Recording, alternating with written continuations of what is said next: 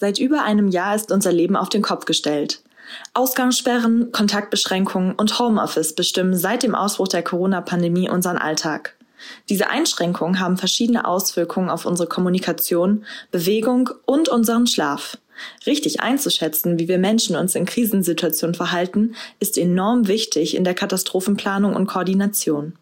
Warum also nicht die Katastrophe als lebensechtes Experiment ansehen und ihr etwas Positives abgewinnen? Tobias Reisch ist PhD-Candidate an der Medical University of Vienna und CSH Vienna in Wien. Er hat den ersten Lockdown genutzt und mit Hilfe von Smartphone-Daten analysiert, wie wir uns in einer Ausnahmesituation wie der Corona-Pandemie verhalten. Dabei ist er auf bizarre Unterschiede zwischen den Geschlechtern gestoßen. Ich bin Bianca Süling und ihr hört Neutron, den Wissenspodcast auf M945. Seit der Veröffentlichung einer Studie Digitales Modell der Lunge. Dadurch kann der Auskühlungsprozess der Leiche Milliliter pro Kilogramm idealisiertes Körpergewicht. auf Fantastika. Ziel der Wissenschaftlerinnen und Wissenschaftler ist es, Neutron. Neues aus der Forschung.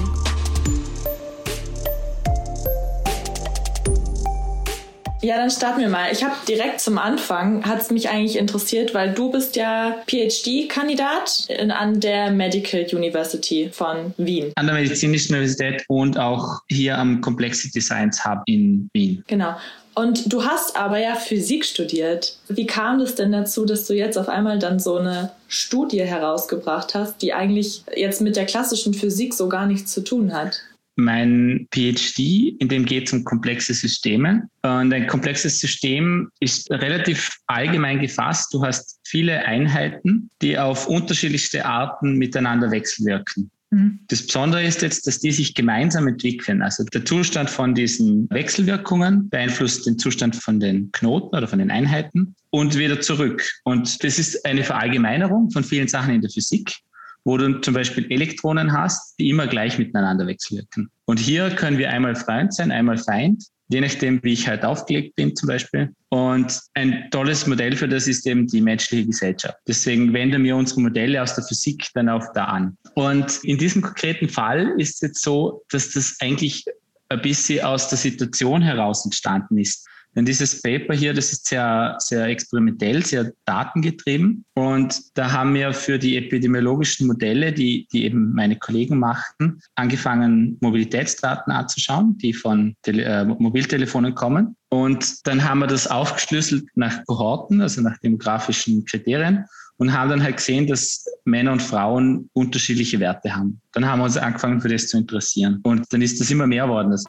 ja. Jetzt schon mal direkt dazu, zu der Datenerhebung. Das lief ja, wie du gesagt hast, über Smartphone-Daten. Wie seid ihr denn an die rangekommen? In unserem Fall ist es so, dass wir schon eine, längerfristige Kooperation mit einem von den drei großen Mobilfunkern in Österreich haben. Und das ist sehr eng über, über Zusammenarbeit auf der TU tatsächlich. Und die Fragestellungen, die wir da typischerweise stellen, sind eben solche mit Mobilität, solche mit, wie hat das mit Gesundheit zu tun? Und das ist eben der, der Zweitautor, der auch auf dem Paper steht, der Georg Heiler. Mhm der arbeitet auf der TU hauptsächlich mit Mobilitätsdaten und wir haben dann das gemeinsam ausgewertet. Ja, weil ich dachte mir mit so Datenschutz zum Beispiel. Ja, das ist sehr kritisch. Wir haben über eine Million Studienobjekte quasi, Telefone, die wir, die wir da verfolgen.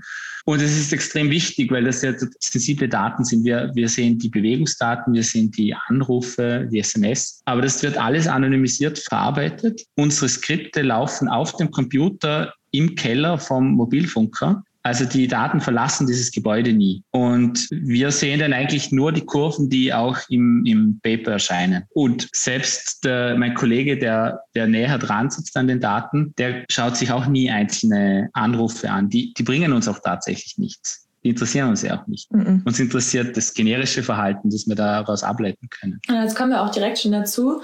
Das Paper heißt ja ähm, Behavioral Gender Differences are reinforced during the COVID-19 crisis. Mhm. Und ähm, du hast jetzt ja quasi den ersten Lockdown hauptsächlich dazu genutzt, um was Positives aus Corona rauszukriegen. Du hast es als Natural Experiment betrachtet, die Situation.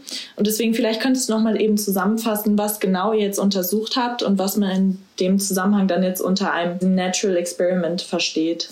Also Geschlechterunterschiede interessieren viele Forscherinnen und Forscher und oft wird das im Labor untersucht oder auch, auch in vielen solchen Studien, die große Datenmengen verwenden. Typischerweise sind es aber Alltagssituationen und selten passiert, dass man eine, eine Katastrophe von so einem Ausmaß sieht wie, wie die Corona-Krise letztes Jahr oder dieser Lockdown. Es war eine ziemliche Stresssituation für die meisten Menschen und das gibt uns halt die einmalige Situation, dass wir ein ganzes Land in einer Stresssituation haben und dann sehen, wie die Individuen sich verändern, aber auch natürlich kollektiv, wie sich das verändert. Und diese Situation haben wir verwendet, dass wir quasi untersucht haben, wie ändert sich das Kommunikationsverhalten der Menschen, wie ändert sich das Mobilitätsverhalten wo gehen die Menschen so hin? Also verändert sich, welche Orte sie besuchen und auch gleichen sich die Tage an oder an, an zu welchen Zeiten finden die Aktivitäten statt? Wie verändert sich das? Für uns war a priori nicht klar, ob sich jetzt Geschlechterunterschiede zum Beispiel in dem Fall vergrößern oder verkleinern. In manchen Sachen haben wir uns beides vorstellen können. In der guten Wissenschaft fragt man sich auch vorher, was könnte rauskommen?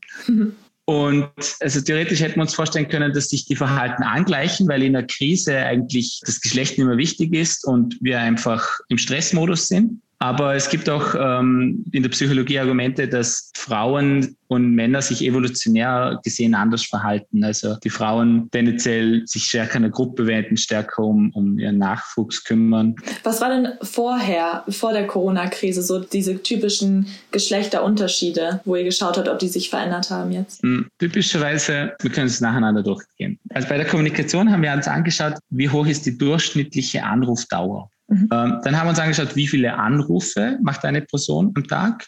Und dann haben wir uns angeschaut, wie viele verschiedene Personen ruft man an. Und dann siehst du, dass vor der Krise typischerweise Frauen länger telefonieren und Männer ein bisschen weniger lang. Und die gemischten Anrufe, die sind ziemlich, ziemlich gleich lang. Und jetzt sage ich gleich, wie sich das dann in der Krise verändert hat alle Menschen haben angefangen, mehr zu telefonieren. Mhm. Das hat sich aber aufgeschlüsselt in deutlich längere Telefonate und weniger Anrufe mit weniger verschiedenen Menschen. Und wir interpretieren das so, dass sich die sozialen Netze verdichtet haben. Also man hat sich nur noch auf sein engeres Netzwerk konzentriert und das dafür stärker. Da hat man länger geredet.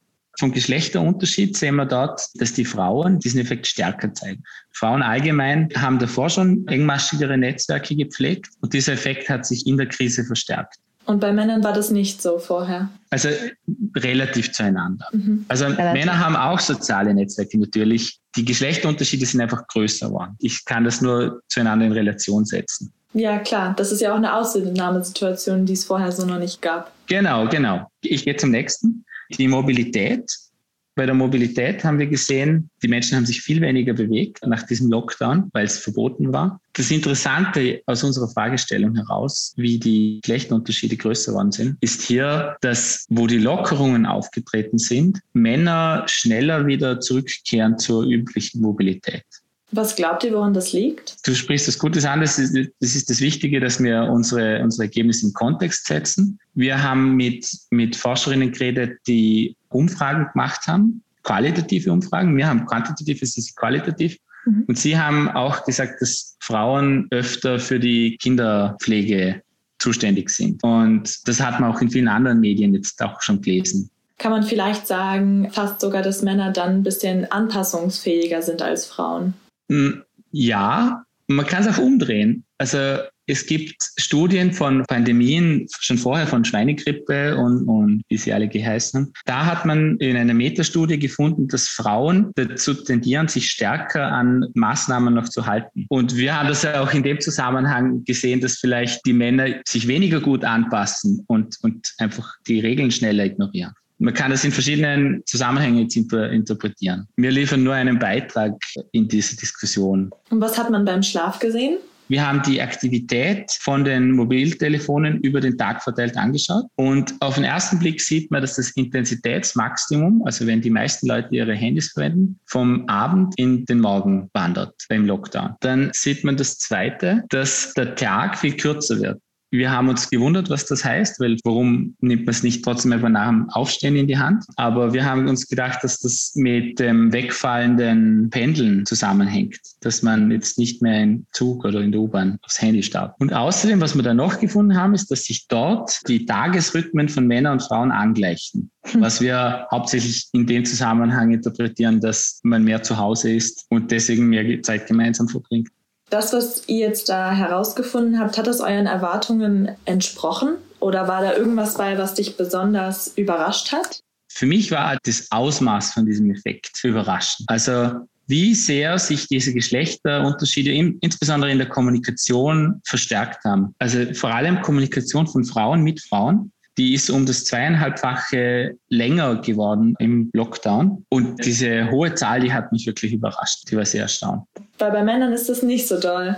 Bei Männern ist, ist es, sind es 30 oder 50 Prozent, das ist deutlich weniger. Und dass dieser Unterschied so, so krass ist, das war, war für mich sehr überraschend. Und hat aber auch sehr in einer, in einer Studie gepasst, die in unserer Gruppe schon zuvor mal passiert ist, dass dass eben Frauen engere, engmaschigere Netzwerke haben wie Männer. Wieso ist es relevant, dass man gerade das Verhalten von uns Menschen in der Krise analysiert? Der Mensch ist an, an für sich ja schon ein faszinierendes Studienobjekt. Wir interessieren uns alle sehr für, wie andere Menschen ticken. Und eine Krise, die zeigt, wie der Mensch in besonderen Situationen reagiert und zeigt dadurch auch ein bisschen mehr was von der Substanz vom Mensch. Über diesen Ansatz, dass wir große Datenmengen verwenden, tragen was zur Wissenschaft bei, weil du hast normalerweise arbeiten die Sozialwissenschaften relativ qualitativ oder in einer Laborsituation, wo du einen, eine Interaktion hast mit den Studienobjekten und sie wissen, dass sie beobachtet werden und verhalten sich dementsprechend auch anders. Da liefern wir einen Beitrag dass wir eine sehr große Menge an Daten betrachten können von Studienobjekten, denen nicht bewusst ist, dass sie Teile, also dass sie ihr Verhalten nicht ändern. Und wir haben eben auch quantitative Daten. Also wir können wirklich sagen, wie viel sich das verändert. Mhm. Und damit leisten wir unseren Beitrag zur Diskussion.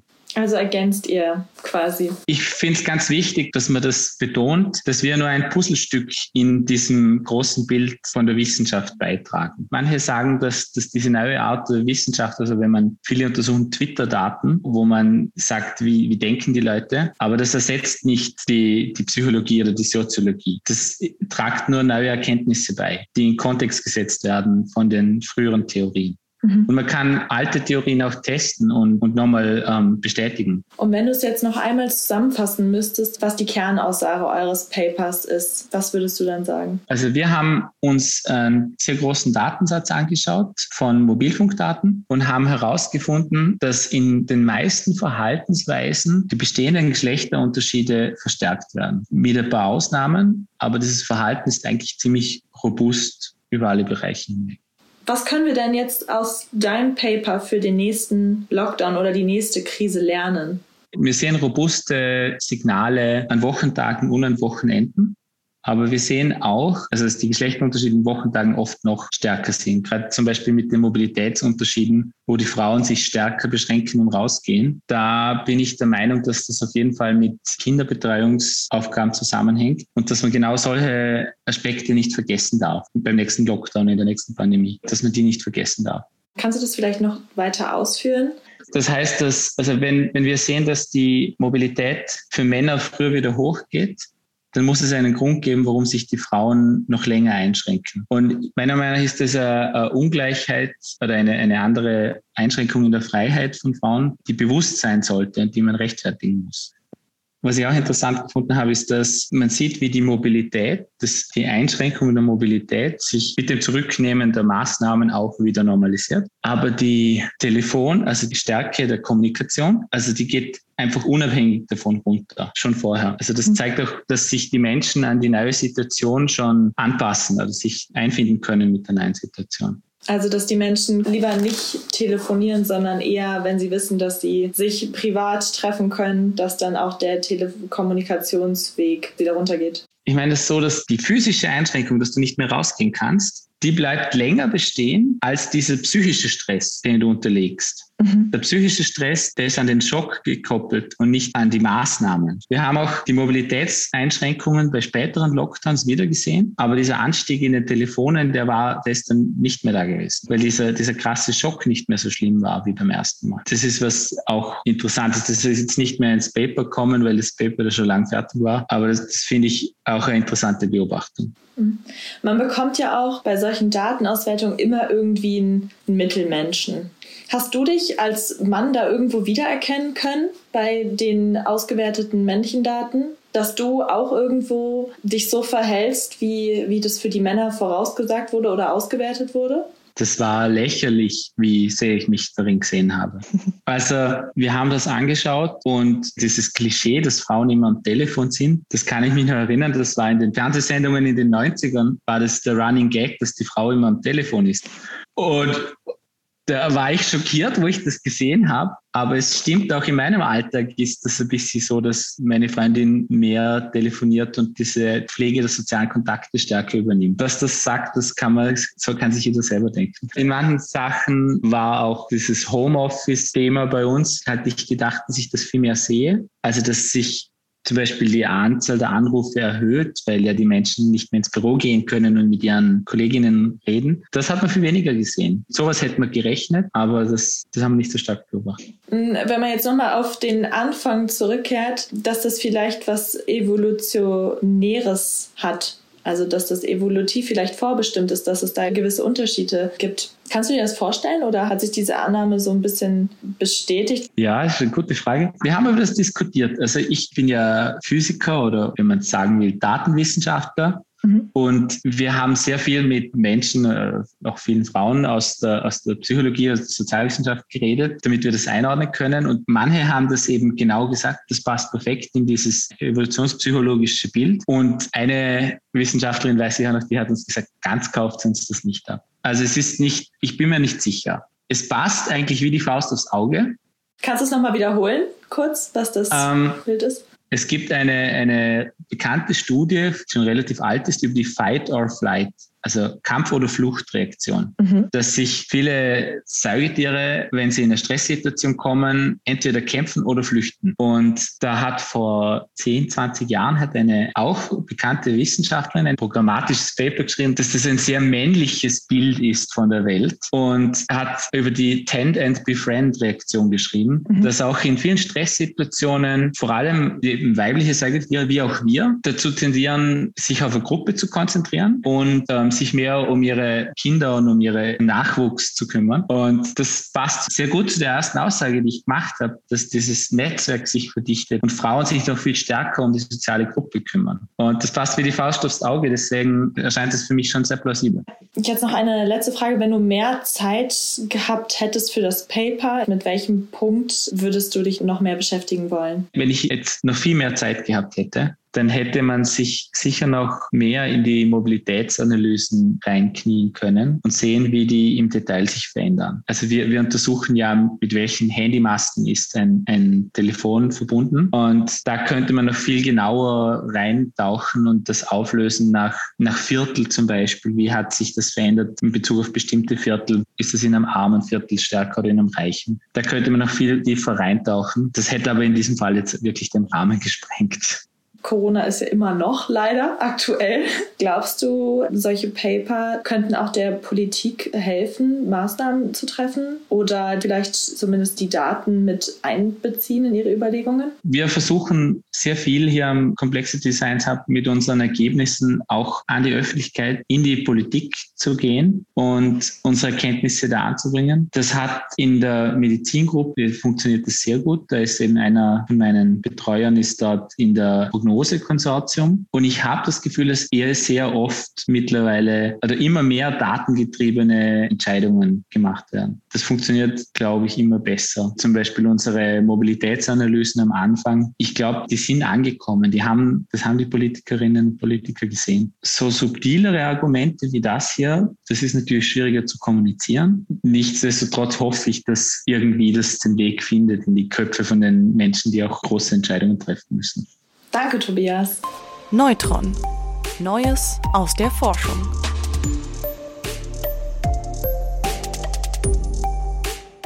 Neutron ist eine M945 Produktion, ein Angebot der Media School Bayern.